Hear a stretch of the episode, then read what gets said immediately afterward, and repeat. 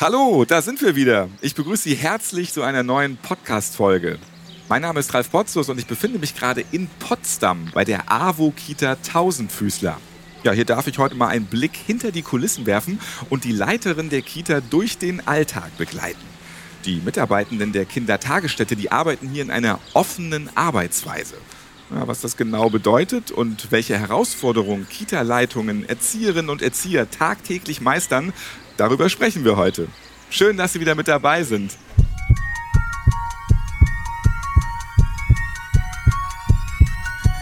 Herzschlag für ein gesundes Berufsleben.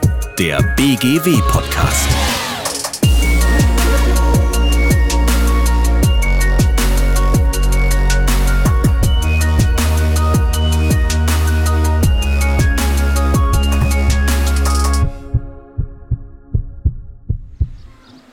Stehe jetzt direkt vor der Tür der Kita. Ja, und das ist ein sehr schönes und großzügiges, großes Areal. Ich sehe hier zwei Stockwerke von einem großen Gebäude, mattgelb mit dunkelrot, eine gute Farbkombination. Ja, und hier irgendwo auf dem Gelände bin ich verabredet mit der Kita-Leiterin. So, da geht's rein in die Kita und hier steht jemand im grünen Pulli. Sind Sie Petra Schmidt? Ja, ich bin Petra Schmidt und Sie sind sicherlich Herr Potzus. Richtig, schön, dass ich da sein darf. Gerne doch. Ich bin ein bisschen aufgeregt, ähm, freue mich aber drauf. Sie brauchen gar nicht aufgeregt sein. Ich sehe schon, hier scheint die Sonne, hier sind glückliche Kindergesichter. Ähm, ich glaube, es ist alles wunderbar. Ja, also hier ist es immer wunderbar. Ich zeige Ihnen, gucken Sie mal da vorne, da steht ein Gewächshaus und das haben wir jetzt im Arbeitseinsatz mit den Eltern gebaut. Ja, Und die Kinder haben Pflanzen gezogen aus kleinen Samen.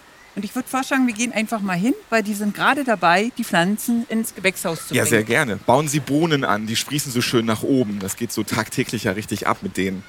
Wir fragen mal die Kinder, was sie gepflanzt Ja, haben. Ich bin perfekt. mir jetzt gar nicht so sicher. Ich weiß, dass es Kürbisse sind, Oh. aber die anderen Pflanzen müssen wir erstmal erfragen. Ein kleines, schnuckeliges, weiß angestrichenes Gewächshaus steht auch prächtig in der Sonne und vier Kinder sitzen fröhlich davor. Hallo ihr. Der Herr Potzus ist gerade da und der möchte mal wissen, was ihr hier macht. Könnt ihr das mal erklären? Wir pflanzen ein. Was pflanzt ihr Schönes ein? Zitronenbäume. Oh, das heißt, dann wachsen hier richtig goldgelbe große Zitronen, die man dann pflücken kann. Ja. Super. Wie lange dauert das? Weißt du das? Nein. Dann fragen wir doch einmal die Expertin, die daneben steht. Wie lange dauert es? Das kann ein paar Jahre dauern, bis die ersten Zitronen dran sind. Also wenn man dann sein Abitur hat, sieht man den Zitronenbaum. Ja, so ungefähr, genau. Dann kommt ihr später wieder nach der Schule zurück, okay? Viel Spaß euch noch. Danke. So, dann gehen wir mal weiter. Das Leben tobt draußen. Da sind die Kinder alle auf dem Spielplatz und das gucken wir uns jetzt mal an. Sehr gerne.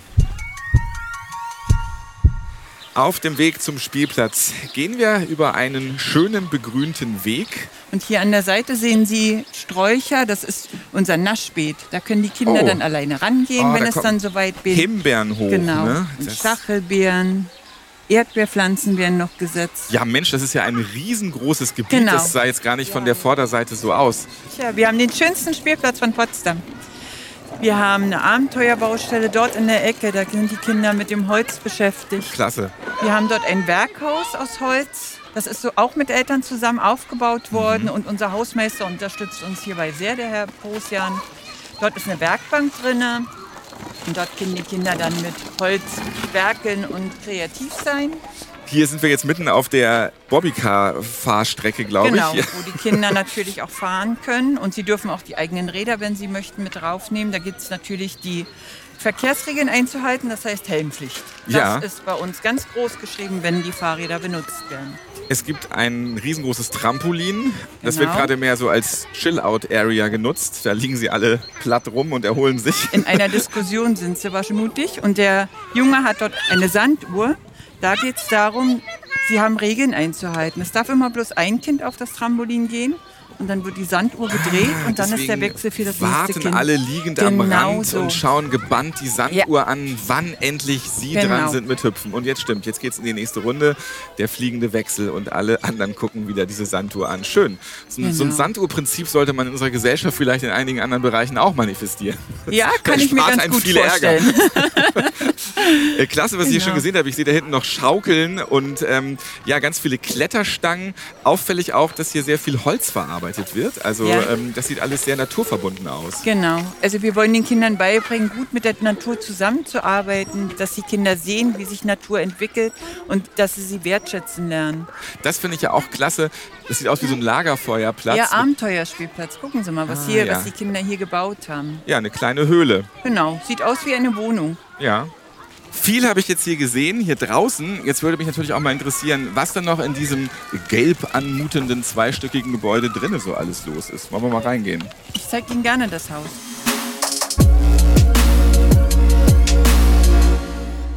So, wir sind mal reingegangen hier und tatsächlich hier ist auch auf sehr kinderfreundlicher Genau. Höhe der Essensplan. Was gibt's heute? Karotten und Kartoffeln und Soße mit Fleisch. Das ist sehr clever geregelt, weil hier die Zutaten, die es zum Essen gibt, als Fotos an eine Magnetwand geklebt sind. Und deswegen sieht man jetzt hier auch noch einen Kochklops. Kochklops? Interessant. auf jeden Das heißt bei uns. Ah ja. Los. Dann wünsche ich euch viel Spaß beim Bulettenessen. Ja. Ja, wir gehen nachher wieder zur Küche runter. Jetzt Genau. ähm, schaue ich mir erstmal noch die anderen Räumlichkeiten hier an. Wir können auch mal ins nächste Stockwerk gehen. Da sehe ich schon auf der Treppe, die auch wieder sehr gelb ist, ähm, wie auf der rechten Seite Zahlen stehen, auf der linken Seite Buchstaben. Also wenn man hochgeht, sieht man die Zahlen in der richtigen Reihenfolge. Wenn man runter sieht, die Buchstaben. Das heißt, so lernt man spielerisch beim Hoch- und Runterdüsen Zahlen und Buchstaben. Genau so. Und die Kinder wissen genau, bei den Zahlen müssen sie hochgehen und bei den Buchstaben runter. Dann weiß man auch spätestens bei der 17, dass man echt langsam erschöpft ist. Halt, schauen Sie mal hier. Hier Ah, ja? begegnet uns schon Paula und die Kistenkobolde. Ich komme noch mal fünf Zahlen runter zu Ihnen. Genau So, so. die Kistenkobolde, die sind hier Genau. als Bild ausgestellt. Ja, Paula und die Kistenkobolde gehört zu Papierio und Papierio ist ein Programm zur Schulung der Sozialkompetenzen. Wir hatten zwei Jahre lang eine Inhouse-Schulung dazu.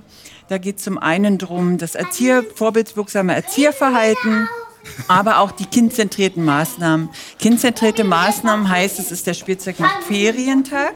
Das sehen Sie zum Beispiel hier. Da werden die Kinder von den Kleinen in die anderen Bereiche kommen, lernen sie als erstes kennen. Was ist Spielzeug? Welches Spielzeug macht denn am Mittwoch Ferien? Die äh, Spielzeuge bekommen dann einen roten Schmetterling und das heißt, dass die Kinder an diesem Tag mit dem Spielzeug nicht spielen dürfen. Ah ja, okay. Das heißt, die Farben regeln dann quasi ähm, die Spielzeit. Nein, äh, das geht darum, dass das Spielzeug an diesem Tag gar nicht für die Kinder da ist. Das ist dann, macht an diesem Tag Urlaub. Das heißt, man kann mit dem gesamten Spielzeug nicht spielen. Wenn die Kinder dann den Übergang machen in die oberen Bereiche, wird dieser Spielzeug macht Ferientag eingeführt. Das heißt, die Kinder erfahren erst, was gehört dann eigentlich zu Spielzeug. Bücher gehören zu Spielzeug, Fahrräder draußen gehören zum Spielzeug. Kassettenrekorder und Bausteine. Das ist alles Spielzeug, was an diesem Tag Ferien machen möchte. Und jetzt muss man sich überlegen, was kann ich denn tun? Und so lernen Kinder mit ihrer Fantasie zu spielen. Sie müssen miteinander in Kontakt treten. Sie nehmen Stöcker, um Kuchen zu backen. Sie nehmen, wir haben ganz viel Pappe hier im Haus, um Buden zu bauen. Also sie sind ganz doll im sozialen Miteinander ohne Spielzeug. Also die Kreativität und Fantasie und die Sprache wird sehr angeregt, weil sie ja wirklich miteinander in Kontakt treten müssen. Das ist das Papio-Programm, also die Stärkung der sozial-emotionalen Kompetenzen. Interessant auf jeden Fall. Ja, muss Genau. sich jeder Gedanken machen und auch jede, ob nun Kind oder Erzieher, Erzieherin, finde ich sehr spannend. Da gibt es aber auch noch andere Maßnahmen. Das ist dann nochmal Paula und die Kistenkobolde.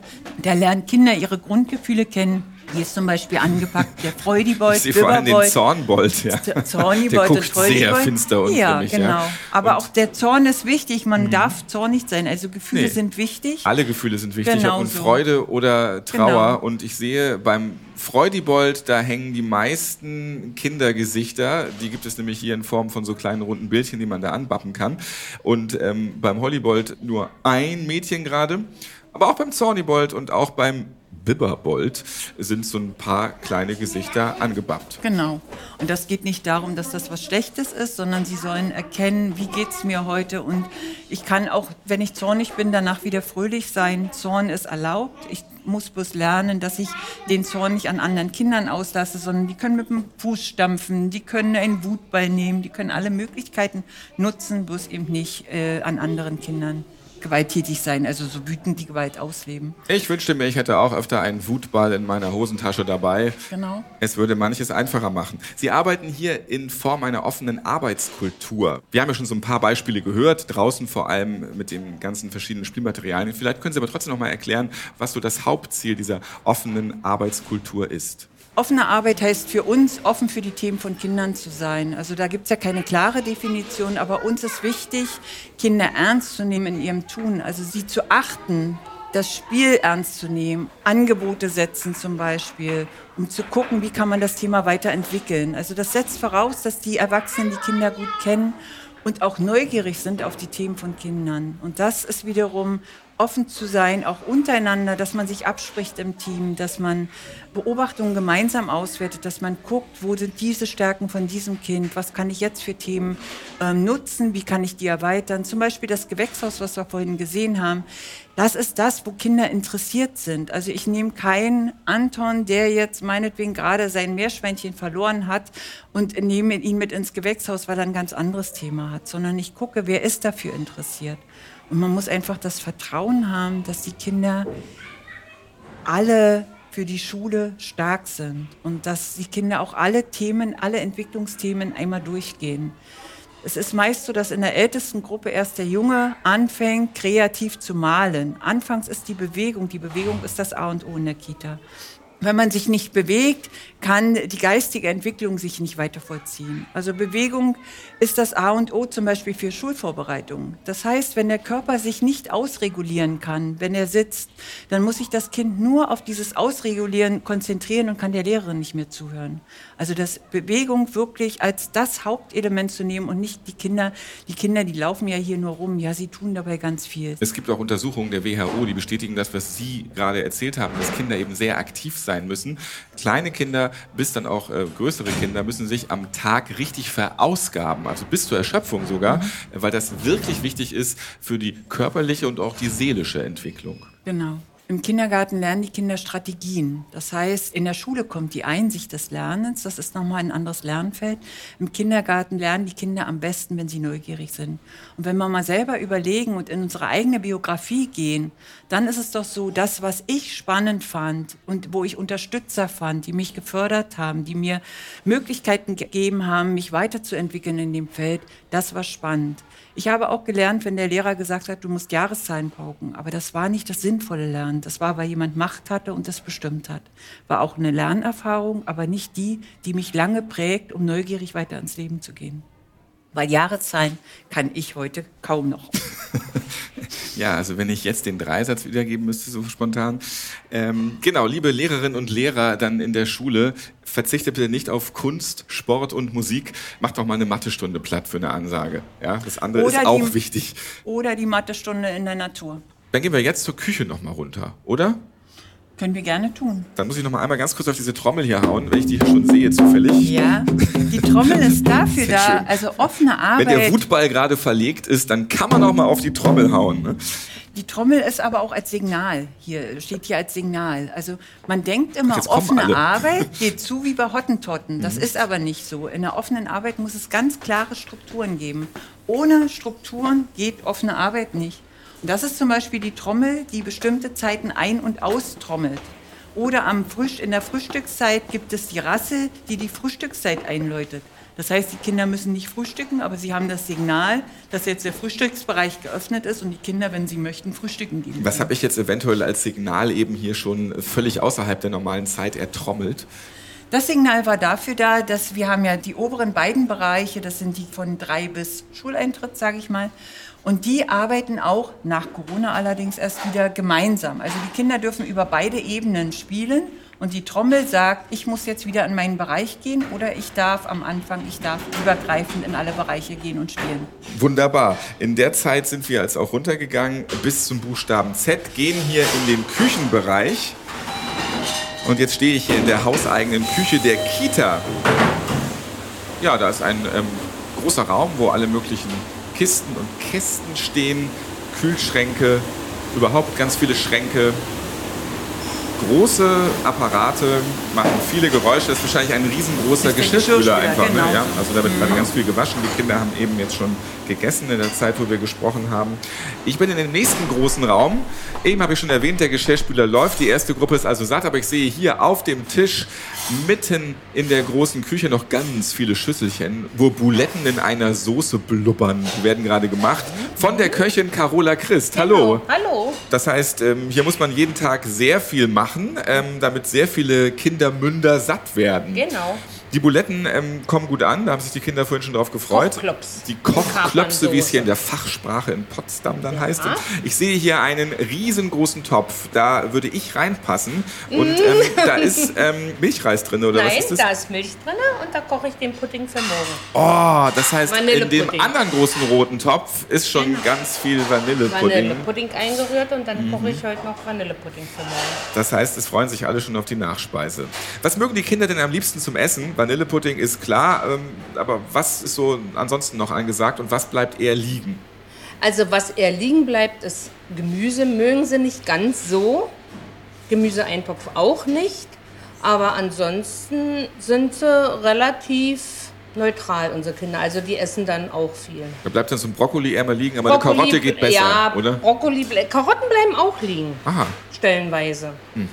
Auch hier in der Küche wird viel Wert auf Offenheit und Selbstbestimmung gelegt. Also man kann dann eben einfach mal auch so einen Brokkoli beiseite schieben, macht überhaupt nichts. Deswegen gibt es trotzdem am Ende Vanillepudding, wenn man mag. Dürfen die Kids auch beim Essen mitbestimmen, was es so gibt? Also können sie Wünsche äußern? Ja, früher haben sie auch mitbestimmt, haben wir einen Speiseplan mit den Kindern gemacht, aber durch Corona haben wir das dann nicht mehr machen können, aber jetzt fangen wir wieder an.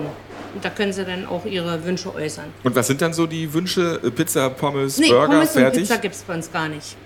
Bei uns gibt es Nudeln mit Tomatensauce, können Sie sich wünschen, aber es gibt es auch alle sechs Wochen dann nur. Und Süßspeisen gibt es auch nur alle sechs Wochen. Und wie gesagt, Schnitzel wünschen sich sehr viel.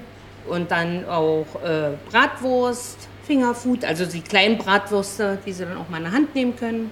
Bekomme ja auch schon die ganze Zeit Hunger, wenn ich das hier höre. Ja, Fischstäbchen mögen die Kinder ja auch. natürlich, der Allzeitklassiker. Allzeitklassiker. Aber gibt's auch Kartoffelstampf nicht so wahrscheinlich, oft. ne? Ja, Kartoffelstampf, süßsaure Eier mit Gurkensalat und Kartoffelstampf. Da wäre ich jetzt wieder raus, okay, aber Sie mögen keine süßsauren Eier, nein? bei der Boulette würde ich noch mitmachen, aber bei so einem, bei so einem süß-sauren Ei.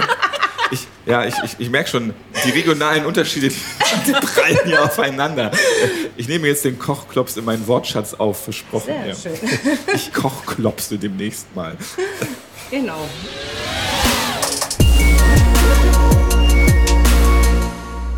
Wir sind raus aus der Küche, sind quasi von dannen gekochklopst. Was ich jetzt noch ansprechen möchte, ist der Fachkräftemangel. Da stehen sämtliche Einrichtungen vor großen Herausforderungen. Es verschärft sich immer mehr. Ich habe vorhin schon mal erzählt, wie viele Kinder hier so sind. Man kann sie gar nicht zählen. Und auch sehr viele Erzieherinnen und Erzieher, die hopsen hier überall durch die Gegend. Wie viele arbeiten hier genau und reicht das überhaupt aus? Fehlt es auch bei dieser Einrichtung an Fachkräften? Ähm, Also wir haben 23 pädagogische Mitarbeiter und zwei Küchenkräfte. Ähm, Wir sind im Moment, also wir haben keine äh, freie Erzieherstelle, das ist das Schöne dran. Aber ich muss schon sagen, also perspektivisch gesehen ist, äh, herrscht ein Fachkräftemangel. Das ist ja nicht bloß in Kindertagesstätten so, sondern generell in allen Berufen nimmt der Mangel an neuen Mitarbeitern zu. Die Schwierigkeit ist aber auch, dass die Wertigkeit des Erzieherberufes in der Gesellschaft nicht gegeben ist. Das hat man jetzt gerade auch in der Corona-Zeit erlebt, indem nämlich immer nur die Lehrer diejenigen waren, die große Einschnitte machen mussten und die Erzieher in Kindertageseinrichtungen wurden vielfach nicht beachtet. Das finde ich sehr schade. Was machen wir gegen Erzieherkräftemangel? Wir haben das als Qualitätsziel in unserem Qualitätsmanagement verankert. Wir gucken übergreifend in der AWO Kinder- und Jugendhilfe, wie man Fachkräfte gewinnen kann. Wir haben eine AWO-Fachschule, dort bilden wir auch TBQs aus. Das sind Menschen, die sich beruflich neu orientieren wollen und den Erzieherberuf auch später mal erlernen möchten. Und dennoch fehlt es in Deutschland fast überall an Fachkräften.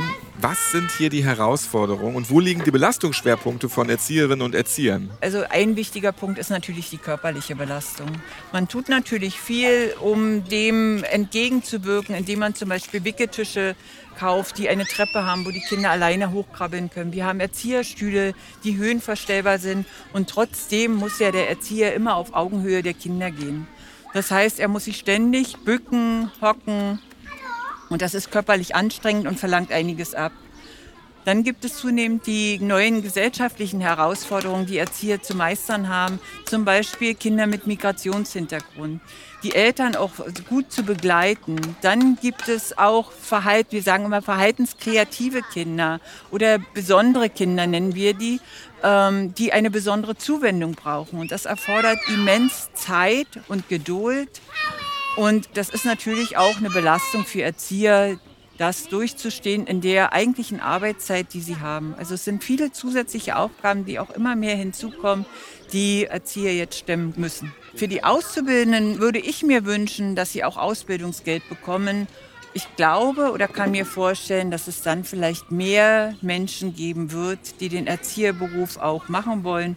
Aber das ist einfach auch eine finanzielle Situation heute ohne Geld oder teilweise noch mit Schulgeld zahlen eine Ausbildung zu machen, das ist nicht wertschätzend. Und dann gibt es noch viel mehr Herausforderungen, die man im Arbeitsalltag meistern muss.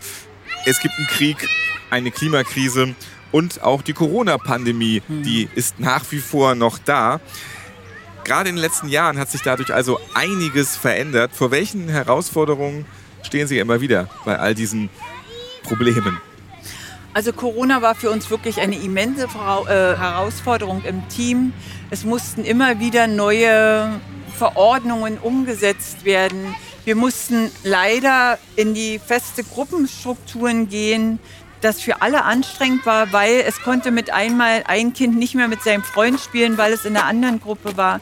Das soziale Miteinander im Team wurde auf eine harte Probe gestellt in der Corona-Zeit, weil man eben nicht mehr gemeinsam planen, gestalten konnte, sich austauschen konnte. Und das war schon für die Mitarbeiter eine sehr harte Zeit, weil wir es einfach gewöhnt sind. Wir sind gewöhnt, gemeinsam im gesamten Team miteinander zu arbeiten, offen miteinander umzugehen. Und das war äh, sehr stark eingeschränkt in der Corona-Zeit. Und weil das psychisch und auch physisch eine große Herausforderung war und ist, bietet die BGW für Versicherte einige Hilfsangebote an. Im September findet wieder das BGW-Forum statt zum Thema Sicher und gesund in der pädagogischen Arbeit.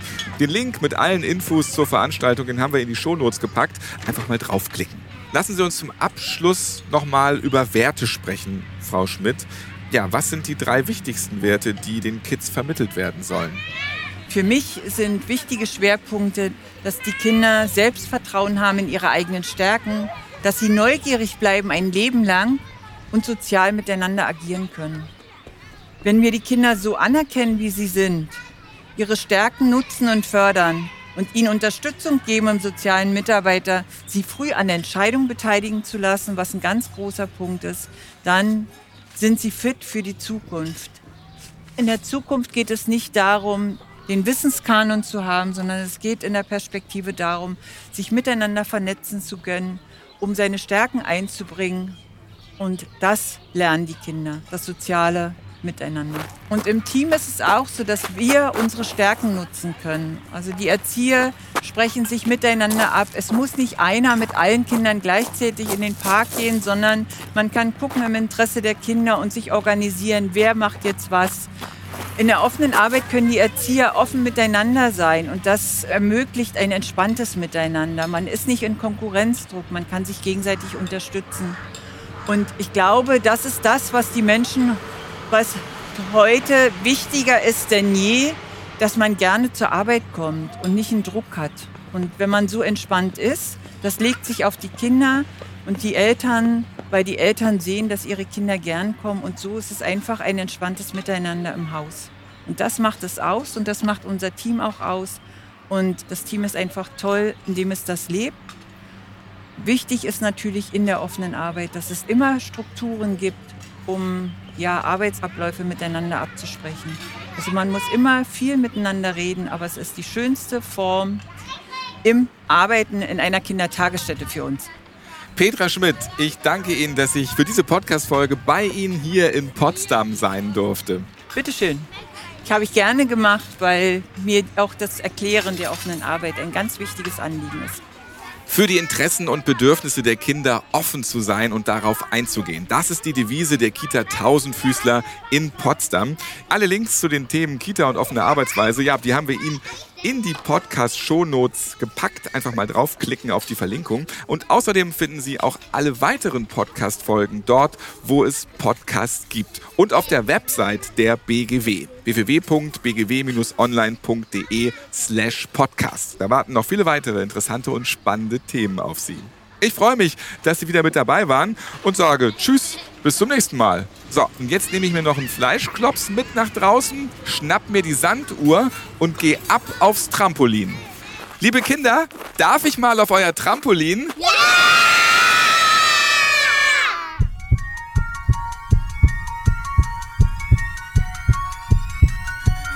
Herzschlag für ein gesundes Berufsleben. Der BGW-Podcast.